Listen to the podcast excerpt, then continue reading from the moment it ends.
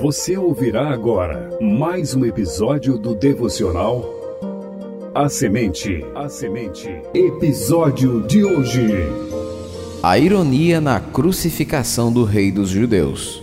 Episódio 97 da série Meditações no Evangelho de João. Leitura bíblica João 19, versos 17 a 22. Apresentação: Missionário Genoan Lira.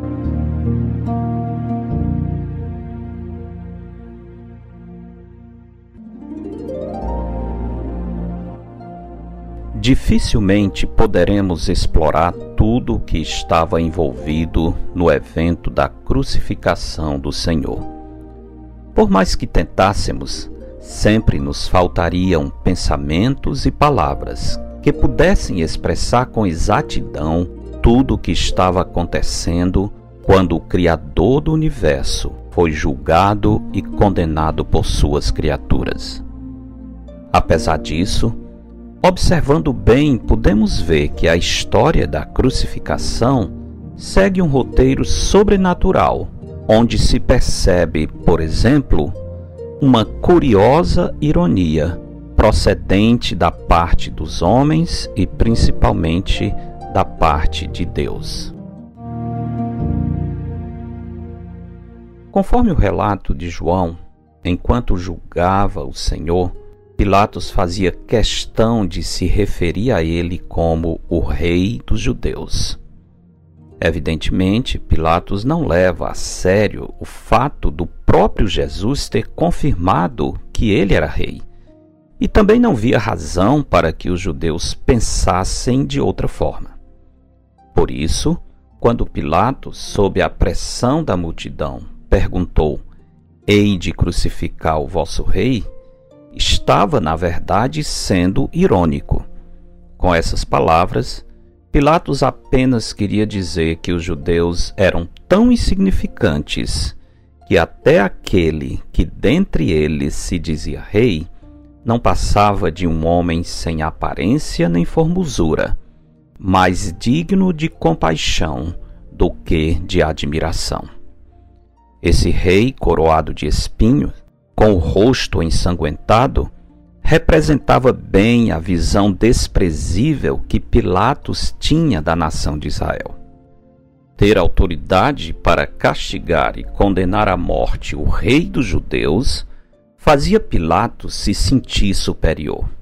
Por isso, a expressão irônica Rei dos Judeus sai dos seus lábios com frequência durante o julgamento do Senhor.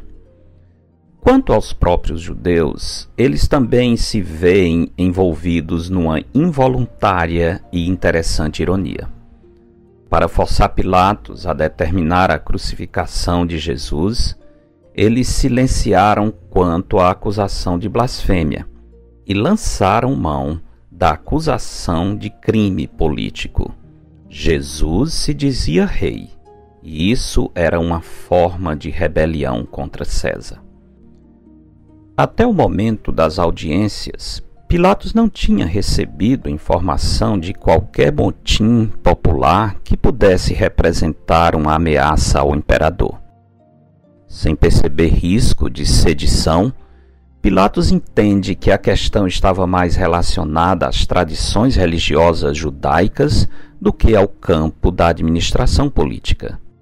Por isso, ele não via em Jesus culpa alguma e estava pronto para declará-lo inocente. No entanto, quando os judeus maliciosamente lançaram mão da acusação de cunho político, Pilatos ficou acuado e contrariado. Mesmo vendo que a acusação era infundada, ele sabia que os judeus poderiam usá-la a fim de prejudicá-lo caso o ocorrido chegasse aos tribunais superiores de Roma. Insatisfeito com essa manobra que o impedia de cumprir seu desejo, Pilatos resolveu ridicularizar as autoridades judaicas, mandando afixar à cruz de Cristo a seguinte inscrição: Jesus Nazareno, Rei dos Judeus. E para tornar o evento ainda mais humilhante para os judeus, ordenou que a inscrição fosse lavrada em três línguas: aramaico, a língua falada em Israel na época de Jesus, latim, a língua oficial do império, e grego, a língua comum no primeiro século. Ao verem a inscrição, os principais sacerdotes se sentiram ofendidos e pediram que fosse modificada, a fim de que ficasse claro que Jesus não era o rei dos judeus, mas se dizia tal. Pilatos não os atendeu. Ao contrário, numa espécie de vingança irônica, querendo demonstrar que no final ele tinha vencido o embate, respondeu: O que escrevi, escrevi. Isto é, a inscrição não será modificada.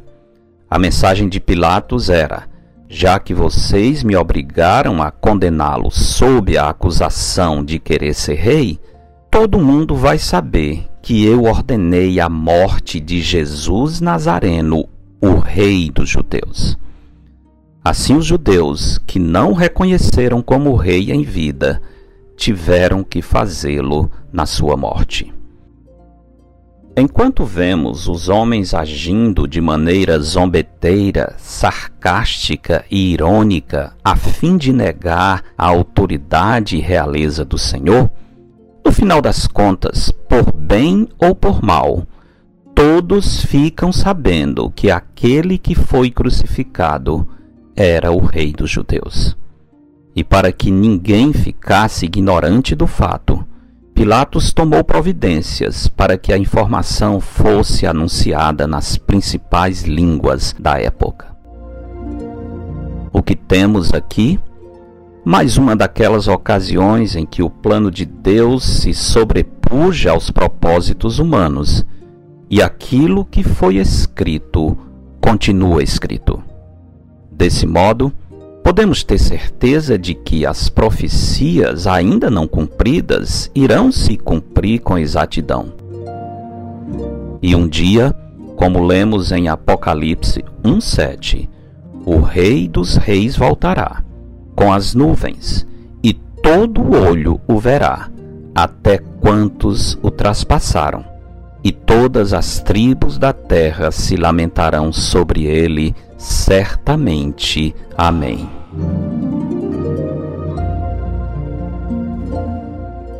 Em Provérbios 16:1 está escrito: O coração do homem pode fazer planos, mas a resposta certa dos lábios vem do Senhor.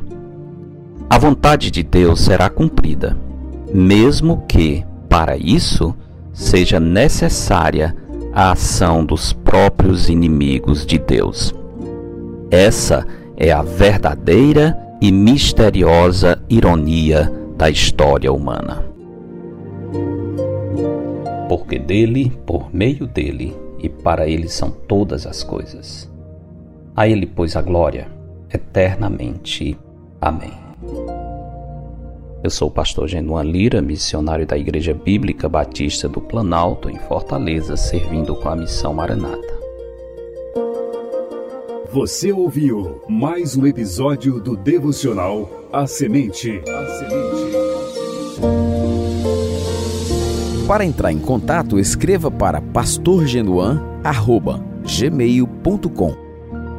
Tenha um bom dia na presença do Senhor. Eles são Rádio Web CBR Esperança, sintonizando e direcionando suas afeições a Deus.